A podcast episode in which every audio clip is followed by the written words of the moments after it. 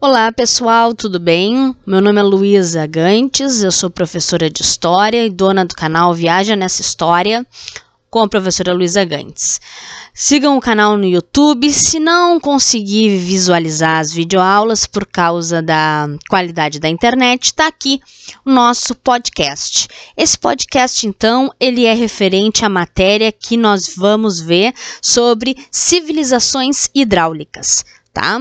A matéria de civilizações hidráulicas, ela vem logo depois da matéria de pré-história, depois da descoberta da agricultura, né, da invenção da agricultura e de como se hum, uh, domesticar os animais, que nós chamamos normalmente esses dois fatos, agricultura e domesticação de animais, de revolução neolítica. Tá? Então, o que nós estávamos vendo é como é que os seres humanos se espalharam pelo mundo durante o Paleolítico, como eles vivenciaram a Revolução Neolítica e criaram as primeiras cidades, como eles se tornaram sedentários né, durante o Neolítico, e agora nós vamos ver a criação das civilizações antigas, ou seja, de uma cidade com uma quantidade maior de pessoas né, e uma organização social um pouco mais complexa.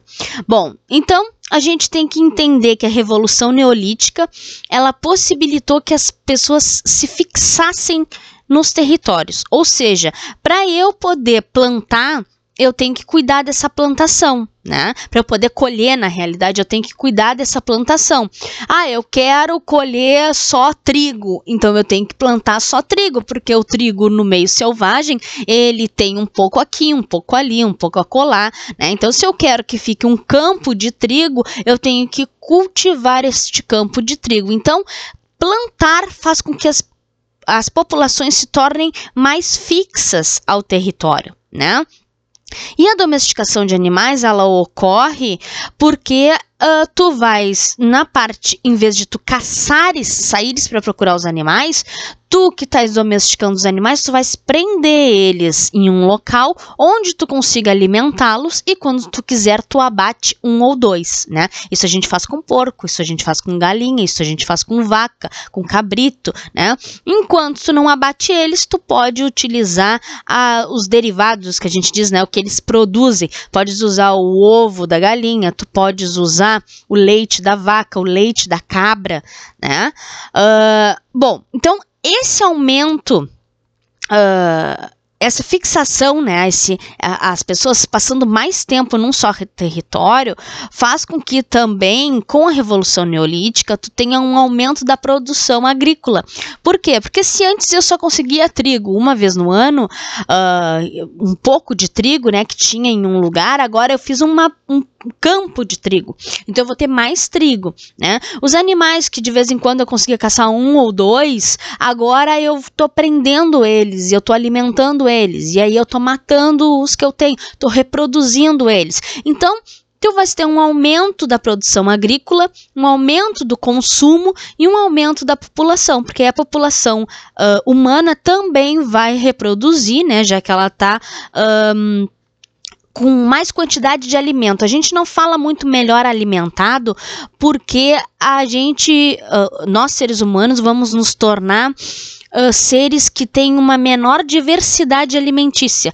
Quem é nômade tem maior diversidade alimentícia, porque come uma época do ano raízes, come um, algum animal de caça que tem numa época do ano, na outra época do ano come outro tipo de animal. Então tem uma variedade nutricional maior, mas nós temos menos variedade nutricional, ou seja, nós comemos mais da mesma coisa, né? Mas nós temos uma maior quantidade de alimentos, né? Porque tu tem, tu mesmo estás produzindo o alimento. Bom, essa maior quantidade de seres humanos gerou uma necessidade de tu te organizar agora na Terra. Né, de tu organizares a população. Então, a gente diz que a organização e a cooperação entre os seres humanos vão começar a ser necessidades por causa do aumento populacional. Aí tu tens sobra de comida, ou seja, tu plantou e tens mais, menos gente do que tem a quantidade de comida. Aí tu começa a ter o acúmulo e a, a diferença entre o campo e a cidade, tá?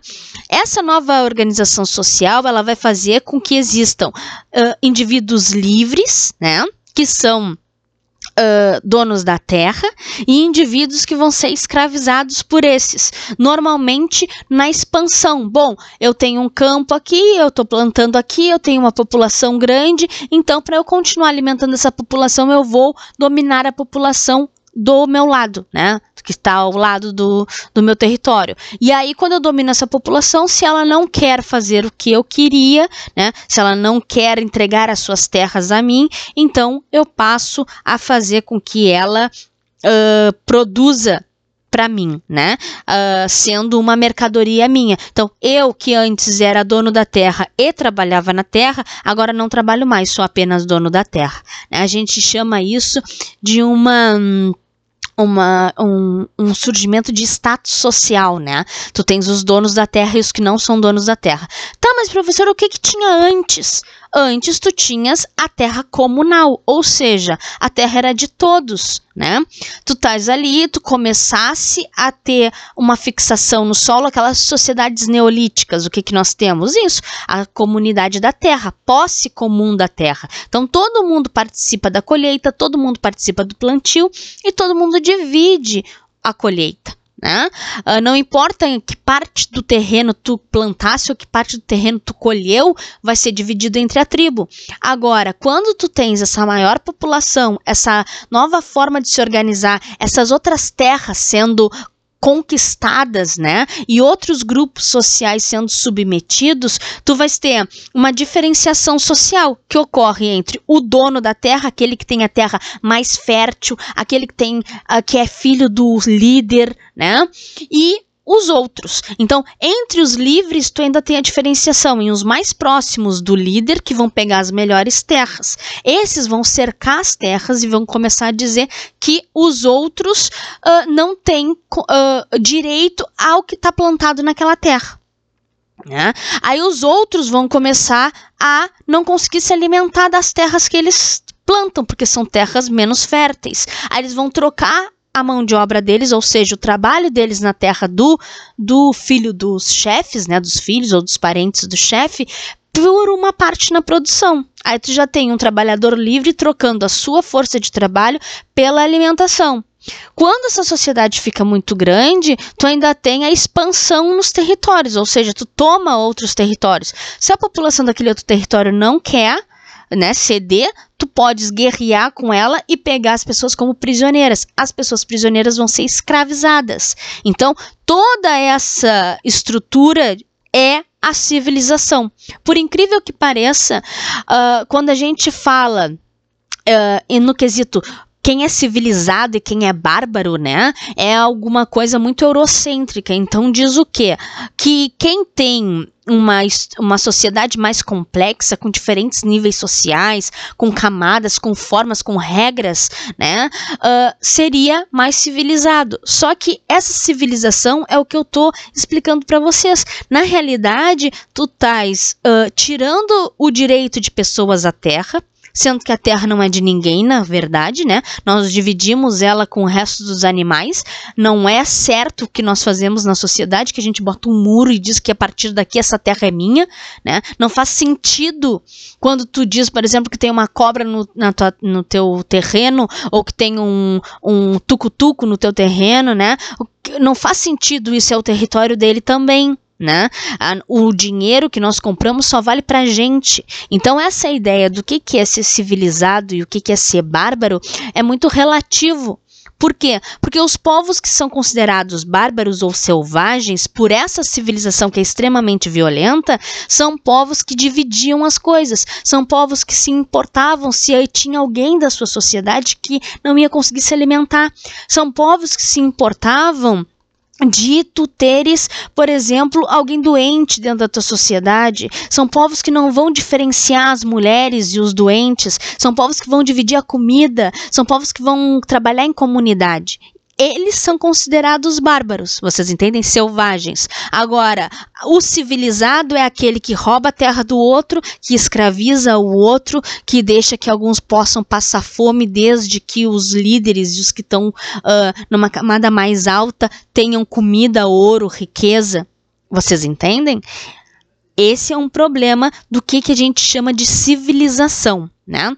De qualquer forma, o que nós estamos aprendendo são civilizações hidráulicas. E aí nós temos que entender que são esses tipos de sociedade, essas sociedades que se tornaram grandes demais, né? E que começaram a fazer a diferenciação social, ou seja, dizer que alguns são melhores do que outros dentro da sociedade, e começaram a dizer quem teria direito à propriedade da terra e quem não teria esse direito.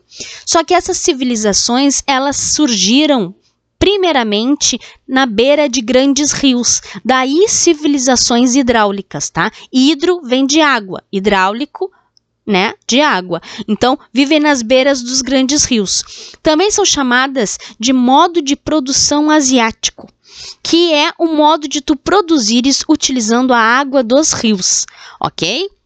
Bom, passando então, nós vamos ver quais são as características dessas sociedades. Como eu falei, elas vão viver na beira de grandes rios, vão depender do rio para irrigação, vão fazer obras uh, hidráulicas, né? Daí o modo de produção asiático. Elas vão construir canais e diques. As lideranças dessas civilizações vão ser ligadas à posse da terra, como eu falei, quem é dono da terra manda mais, né? As terras vão pertencer normalmente ao Estado, então uh, por exemplo, vamos dizer o Egito. O Egito é uma civilização hidráulica. Quem é o dono das terras? O faraó. Então, o faraó, que é o líder do Egito, é também o dono de todas as terras, tá? Vai existir então a diferenciação social entre explorados e exploradores. Então, tem quem explora e tem quem é explorado. Bom, as principais civilizações hidráulicas, então, são o Egito, que vai surgir no Vale do Rio Nilo, no norte da África, a Mesopotâmia, que fica entre os rios Tigre e Eufrates, na atual região do Oriente Médio, na Índia, entre o rio Indo e o rio hum, Arapa, e na China, tá? No rio Amarelo tá bem? Essas são as civilizações hidráulicas que surgiram, as primeiras a surgir. Bom, vamos falar então das primeiras cidades. Nós vimos, quando nós vimos a matéria sobre hum, Neolítico, né, que as primeiras cidades que se organizaram se organizaram na Turquia, né? A gente até viu uma das cidades mais antigas, mas aquela dali era uma cidade neolítica, um aldeamento, né? Então esses aldeamentos neolíticos, eles vão dar origem ao que a gente chama de cidades-estado. Cidades-estados são cidades que são independentes entre si, tá? As primeiras cidades-estados que surgem, surgem na região do Oriente Médio. A Turquia fica nessa região também, tá, gente? Na região da Mesopotâmia. Meso significa entre, pótamos significa rios. Então, Mesopotâmia não é um um povo necessariamente, tá? Mesopotâmia é uma região que fica entre os rios Tigre e o rio Eufrates.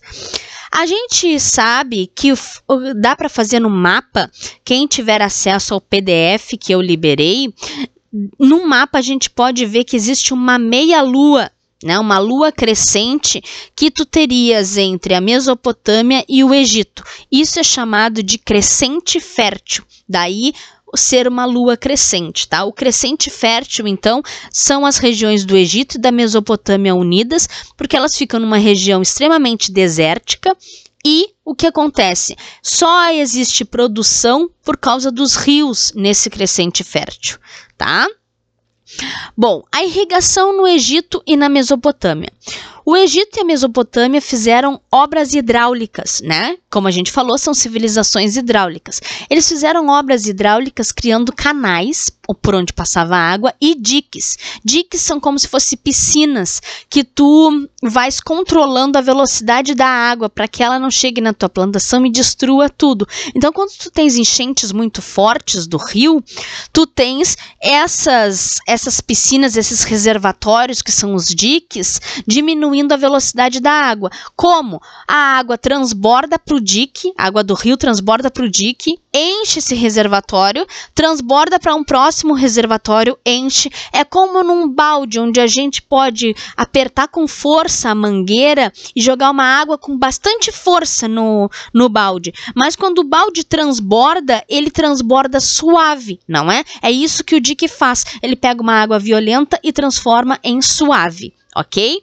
Bom, o Egito ele não tem necessidade de criar diques para conter a velocidade da água. Por quê? Porque o Rio Nilo ele tem uma enchente suave e o Rio Nilo ele naturalmente enche, transborda fertiliza as suas margens e depois ele volta para o seu leito. Então, quando a margem está com lama e fertilizada, os, os egípcios podem plantar nessa margem. O que, que os egípcios fazem? Eles criam canais quando o rio está uh, eh, cheio, né? Por causa das chuvas, e aí esses canais levam a água e transformam a área fértil em uma área maior, não só a área das margens. Mas a, na Mesopotâmia, tu tens uma diferença. O relevo mesopotâmico é mais cheio de montanhas. Então, o que, que acontece? A água e a enchente do rio Tigre e do rio Eufrates, ela é mais violenta, ela vem muito rápido. Então, o que, que os mesopotâmicos fazem? Eles utilizam os diques para conter a enchente e fazer com que a água chegue até a plantação deles e fertilize o solo sem destruir tudo por onde ela passa. Então, eles vão usando esses reservatórios, que são os diques, para ir diminuindo a velocidade da água e o transborde dessa água, tá bem? Essa é a diferença entre a irrigação do Egito e da Mesopotâmia. Bom, gente, era isso. Espero que tenham gostado. Na próxima vez a gente fala um pouquinho mais, ok? Beijão!